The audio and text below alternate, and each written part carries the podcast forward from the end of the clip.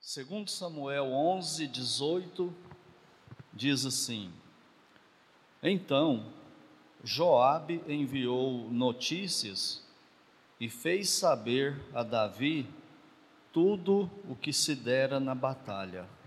Oremos.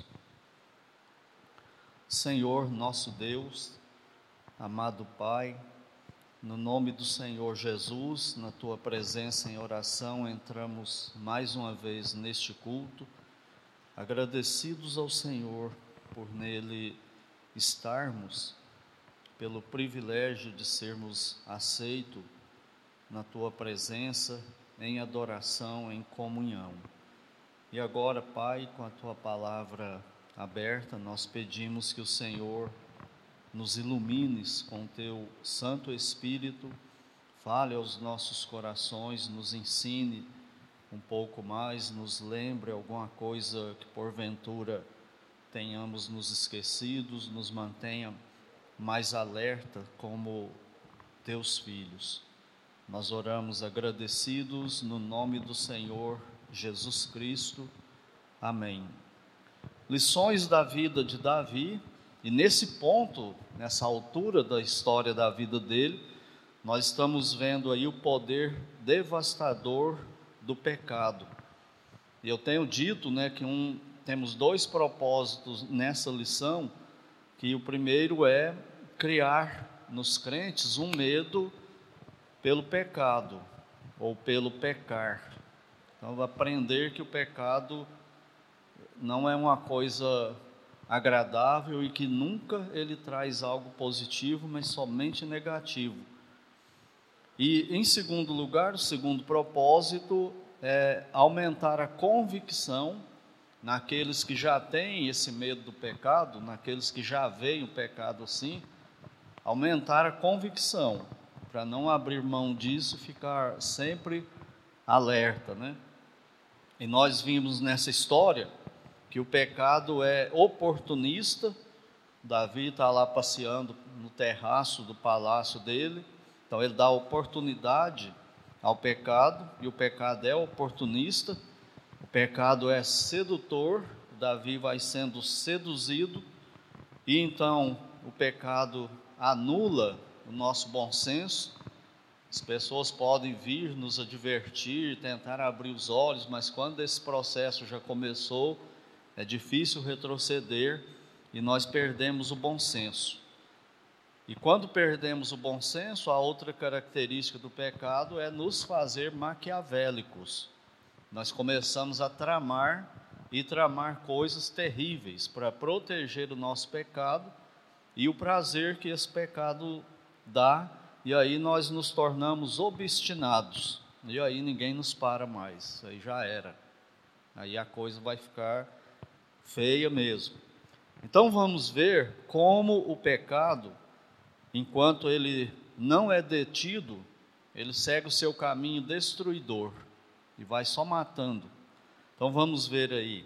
No versículo 18, nós temos essa afirmação de que o Joabe ele mandou notícias para Davi de tudo o que estava acontecendo. Se vocês lerem novamente o versículo 15, vocês vão ver que, que Davi, no, no seu desespero, na sua loucura, insensatez, maquiaveliquez e etc., ele manda a mensagem para Joabe, o alvo dele era que Urias morresse né, na batalha. Só que do jeito que ele manda notícia, o Joabe fazer isso, era muito óbvio. Era uma coisa que ia pegar muito mal para todo mundo, né? E então o Joabe ele disfarça, ele faz um, um, um plano, mequetreque, né, para dar a entender que, que Urias morreu numa batalha normal. O que Davi queria, coloca ele na frente da batalha para ele morrer e não se preocupe. Ah, mas como assim? Eu vou pegar um homem só, colocar com dois ou três numa batalha? Não, você vai falar, o Joab mandou Urias para a morte. Então ele, ele dá, faz um outro plano aí e disfarça a coisa no versículo 16. E o que, que a gente entende com isso aí? Duas coisas, pelo menos. Primeiro é a lealdade de Joabe a Davi, ele recebe uma ordem dessa e mesmo assim ele manda executar. E a segunda coisa é a crueldade dele. E é uma crueldade interesseira. Ele sabia que estava mandando Urias para a morte. Mas ele faz isso por lealdade a Davi, mas não é só por lealdade a Davi, ele tem interesse também. Qual o interesse? Ficar com o rei na mão dele. Ele está sabendo, Davi está sabendo. Aliás, Joab está sabendo as intenções de Davi e está obedecendo a ele. E enquanto Davi vai executando o seu plano, ao mesmo tempo ele vai se complicando, ele vai ficando refém de Joabe. Qualquer momento, a qualquer momento, Joabe poderia usar isso contra o rei. Essa história dessa maldade aí de, deles, né? Mas ele não liga para Urias. Então ele é mal também, né? A mente de Davi parece que já contaminou a mente de Joabe. E se a gente for fazer uma série aqui também de lições da vida de Joabe, nós vamos ver que ele era um assassino também. Ele sabia matar, e ele vai matar muitas pessoas, e alguns até Davi vai ficar contra ele, por causa dos assassinatos que ele comete, mas não é a história de Joabe, né? Versículo 19.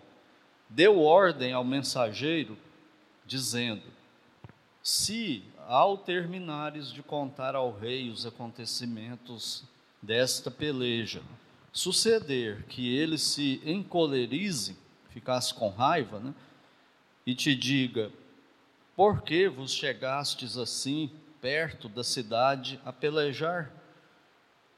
Não sabíeis vós que haviam de atirar do muro?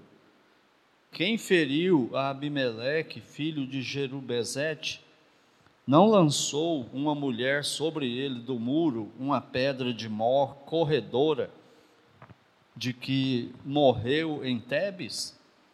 Por que vos chegastes ao muro? Então, Joabe prepara o mensageiro, né? lembrando a história lá de Juízes 9, quando eles chegaram muito perto da torre, e a mulher então assassinou Abimeleque, jogando uma pedra na cabeça dele. E Joab está falando para o mensageiro: você vai lá e conta o que está acontecendo aqui, a morte dos soldados e Urias. E se por acaso Davi questionar alguma coisa, aí lembra ele dessa, dessa é, fala para ele o seguinte: olha o finalzinho do versículo 21. Então dirás: também morreu o teu servo Urias, o Eteu. Então ele ensina que esse soldado aí a pecar. Por quê? Porque ele está ele tá ensinando para o soldado o que, que o soldado tem que falar para Davi. A questão é, Davi poderia questionar, mas por que, que vocês chegaram tão perto das muralhas, sabendo que lá em cima tem os arqueiros lá para atirar as, as flechas? Mas Davi não sabia disso quando mandou colocar Urias lá perto, colocar em ponto estratégico para assassinar Urias. Davi sabia disso, muito provavelmente ele não ia questionar nada disso, mas Joabe se prepara e ainda coloca o soldado no rolo ainda para que ele mentisse, né? Tudo mais era secundário nessa história. Tudo que importava é essa sentença final aí do versículo 21 também morreu o teu servo Urias o Eteu. Essa era a grande questão.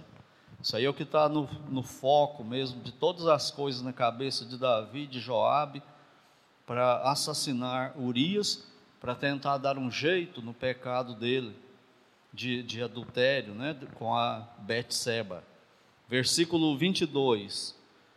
Partiu o mensageiro e chegando o fez saber a Davi o que Joabe lhe havia mandado dizer: Disse o mensageiro, disse o mensageiro a Davi.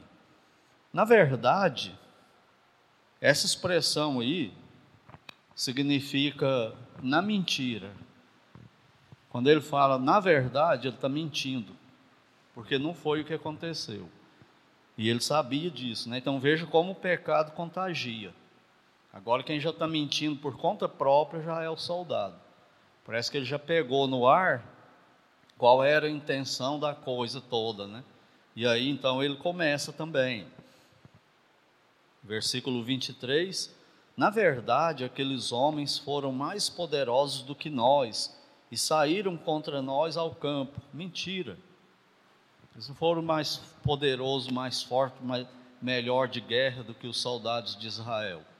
O que aconteceu foi que Joabe armou uma estratégia e colocou eles em ponto estratégico para que eles morressem mesmo. Não teve um, uma guerra, um embate é, de, de igual para igual, não. E muito provavelmente Joabe colocou ali na frente os melhores soldados, soldados da guarda real de Davi. Então veja como que Davi vai ficando na mão de Joabe. Ele matou alguns dos soldados de Davi que protegiam Davi, e Davi não podia nem falar nada quanto a isso, porque ele estava comprometido né, nessa história até o pescoço. Ele era o autor intelectual de toda essa desgraça que vai acontecer que já aconteceu né, em Israel. Davi é quem está por trás de tudo isso e ele está na mão de Joabe agora. Final do versículo 23. Porém, nós fomos contra eles até a entrada da porta. Oh, que soldados fortes! E ele ainda se inclui. Nós fomos até eles, né? Mentira. Eles foram como cordeirinho por matadouro e sem saber disso. 24.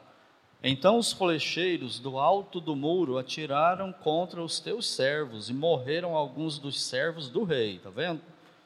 Soldados especiais da guarda de Davi, servos do rei, é isso que significa. E também morreu teu servo Urias o Eteu. Aí ele usou a técnica de segurar a notícia principal até o último segundo, né? Qual era a notícia principal? O que, que Davi estava mais ansioso para saber? Urias morreu ou não? Era tudo que ele queria saber, era isso aí. E, e esse soldado ele segura essa informação até o final, usando essa técnica aí da curiosidade. E também morreu teu servo Urias. Disse Davi ao mensageiro: Assim dirás a Joabe: Não pareça isto mal aos teus olhos. Está vendo como que o pecado destrói, destrói o nosso senso de justiça? Não pareça isto mal aos teus olhos. Como assim? Se tudo isso que está acontecendo não é uma coisa má, então o que, que é então? Ele não tem mais o senso de justiça. Por quê? Porque ele está entorpecido, seduzido, amarrado pelo pecado dele, pelo desejo de tentar esconder o pecado. É isso que ele está querendo. Então ele perde tudo né, de bom senso, aí como nós já, já vimos. E olha a explicação dele pois a espada devora tanto este como aquele. Ou seja, na guerra morre gente dos dois lados, isso é assim mesmo, não se preocupem não. essas mortes aí são coisas naturais numa guerra. Ninguém vai para guerra, para uma guerra dessa, um combate desse aí, esperando que não morra ninguém de nenhum lado. Então não se preocupem não. E assim Davi vai mostrando como que o pecado o destrói dia após dia. Intensifica tua peleja contra a cidade e derrota. E tu anima a Joabe. Então agora eles colocam o, o exército na posição correta. Israel agora vai partir para cima do jeito certo e vai vencer e vai conquistar essa cidade, né? Mas o fato é que impostos em pontos de estratégias aí para Urias morrer com eles, foi isso que Davi arquitetou. Não era nada de gente morrendo dos dois lados numa batalha normal. Isso foi assassinato de Davi e de Joabe. Foi isso que eles fizeram, né, contra o próprio exército deles. Parece até igreja, né? Dizem que a igreja é o único exército que atira contra os próprios soldados e mata. e destrói, vira os canhões para dentro e atira. Aí parece que Joabe e Davi fizeram a mesma coisa, pra, matando os soldados do próprio exército e intencionalmente fazendo isso. Agora olha a sequência. Ouvindo, pois, a mulher de Urias que seu marido era morto, ela o pranteou. Então tá aí Davi, Joabe, sensibilidade zero, nem aí com a vida de ninguém, e Urias agora está morto. E diz que Betseba guardou aí um, um luto pelo seu marido morto. Agora que a pergunta que fica é: será que isso foi um luto, uma tristeza verdadeira da parte de Betseba? Ou era só também falsidade de sentimento? Será que ela está só fazendo de conta também? Se a gente olha lá em Gênesis 50 e também em 1 Samuel 31, da morte de Saul e tal, o luto era em torno de, 50, de sete dias, tanto no de José quanto no de Saul. Eles guardaram sete dias de luto. E aí, logo em seguida, Davi casa. Vocês acham aí, as, as, as mulheres principalmente, acham que o viúvo casar depois de um ano é muita coisa? Que tal sete dias? Depois de sete dias que Urias morreu, Betseba está casando com Davi. Será que ela está sofrendo mesmo? Será que ela está em, em, prantos aí? Ou será que ela está gostando da ideia de morar no palácio? Então, o versículo 27 diz assim: Passado o luto, sete dias, Davi mandou buscá-la e a trouxe para o palácio. Tornou-se ela sua mulher e lhe deu à luz um filho. Então aqui nós já vimos isso, né? Se contar com a, com a primeira esposa de Davi, quem foi? A primeira esposa de Davi, Mical, a filha de Saul. Se contarmos com ela, Betseba vai ser a oitava esposa dele. Sabe que ela, os mandamentos da lei não cobiçarás a mulher do teu próximo, não matarás. Davi vem quebrando tudo isso. Está nem aí para isso, ele nem percebe, parece que ele não sente nada disso aí. Ele está fazendo um harém para ele, né? Já tem oito esposas. Quando Deus mandou o rei ter só uma esposa, ele já tem, está chegando na oitava. E por que meios que ele chega nessa oitava esposa? Matando o marido dela. E aí fala que ela deu à luz um filho. Será o que que Davi falava nos comentários dele no palácio? Ele falava que esse filho era de Urias ou era dele? Vocês acham que a essa altura já tinha assumido que o adultério dele com Betseba, o assassinato de Urias, tinha matado aquele tanto de soldado? Ele está escondendo tudo ainda. E o pecado ele é desse jeito. Ele faz isso com a gente. A gente olha essas histórias aqui e acha absurdo, né? Mas isso acontece todo dia com pecadores, em todos os lugares. E estou chamando a atenção desde o início também, né? O problema não é só esse pecado chamado adultério que Davi e Betseba cometeram. É qualquer pecado, nós temos que ver ele desse jeito, com essa malignidade que ele tem. Senão nós vamos selecionar fazer seleção de pecados.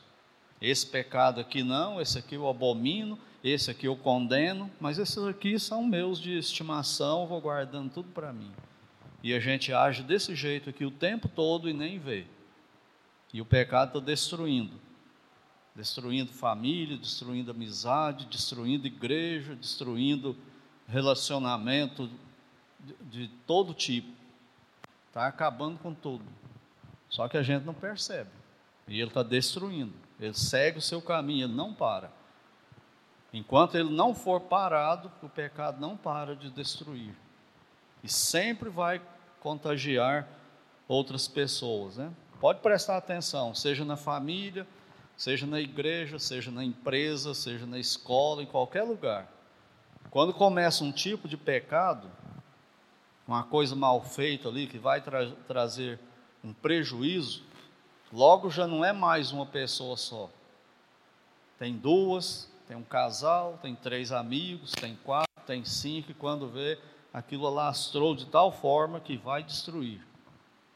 Enquanto ele não for parado, ele vai matar.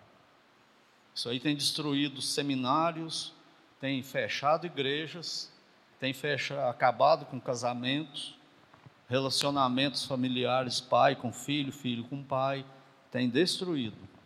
Por quê? Porque a gente não presta atenção no pecado. Vai deixando ele passar e ele vai crescendo e vai destruindo. E vai infectando né, quem tiver por perto. Agora, olha como termina essa história. Na verdade, não vai terminar, né? só aqui no capítulo. Porém, isto que fizer, porém, isto que Davi fizera foi mal aos olhos do Senhor. Essa expressão significa que Deus olha para tudo isso que Davi fez e vê como uma maldade dele. E a última é ele pegar a esposa de Urias ainda, levar e casar com ela, sua oitava esposa. Deus não está batendo palma para Davi por isso. Está falando que isso é uma, é uma maldição, é uma desgraça que está entrando na vida de Davi, que já entrou, né? É isso que Deus está dizendo. E agora ele vai vir para cima de Davi. Agora Deus vai tratar Davi, e nós vamos ver isso aí, na, se Deus permitir, nas próximas lições né, que nós vamos aqui. Então Deus exaltou Davi a um posto elevadíssimo sobre o seu povo. Aquele povo que Deus prometeu para Abraão, ele pega Davi e coloca na, na crista da, da cabeça desse povo. E entra em aliança com ele, aliança davídica, que é chamada, que o Messias viria através de Davi. Uma bênção que ele não deu por mais ninguém. Viria da família real de Davi o Messias que vai sentar, sentar no trono de Jerusalém e governar o mundo todinho um dia com paz e justiça, será filho de Davi. Será chamado filho de Davi. E foi. Como que o Senhor Jesus era chamado em um dos títulos dele, filho de Davi. Deus cumpriu essa promessa para Davi porque ela era é uma aliança unilateral não dependia de Davi ser fiel ou não, dependia de Deus ter escolhido ele. Graça sobre Davi. Então ele exaltou Davi a esse posto elevadíssimo sobre o seu povo, e Davi usou e abusou dessa posição para pecar e para tentar esconder o seu pecado. Aqui ele fez abuso de autoridade de todo tipo que ele podia. A pena para o pecado dele, Betseba, pela lei de Moisés, que vigorava em Israel, era o quê? Assassinato por apedrejamento. Davi e Betseba. Eles teriam que ter sido apedrejados. Por que, que não foi? Quem se atreveria a falar isso para Davi? Então ele usou o seu poder, usou sua posição, abusou da sua autoridade para esconder o seu pecado, e foi as últimas consequências. E qual foi o resultado final? Urias assassinado, Betseba viúva, soldados assassinados, muitas mulheres viúvas em Israel, filhos órfãos, e Davi arruma sua oitava mulher. E Deus agora está de olho nele, né? O pecado devasta. Por isso que o Senhor Jesus Cristo teve que vir aqui nesse mundo para morrer por causa do pecado. A única coisa que resolve esse problema chamado pecado, essa maldição, é o Senhor Jesus Cristo, sua, sua morte. Então a morte dele resolve o problema para a salvação e depois de, salvos, a morte dele, o sangue dele, continua resolvendo para a comunhão. 1 João 1,9. Se confessarmos os pecados, Ele é fiel e justo para perdoar. Então, então não brinquem com o pecado. Não peque e dê gargalhada. Ele está te destruindo, está destruindo as pessoas que você ama, está destruindo quem está por perto de você, e ele destrói mesmo, ele não tem piedade. Então trate pecado como Deus trata. Ele tratou tão seriamente que ele teve que matar o filho dele, por causa dos meus pecados e dos seus pecados. E a única coisa que me perdoa hoje, quando eu ainda caio no maldito pecado, ainda é o sangue dele na cruz. Não é outra coisa, é o sangue dele na cruz. Então que Deus nos ajude a fugirmos do pecado e não vivermos em pecado.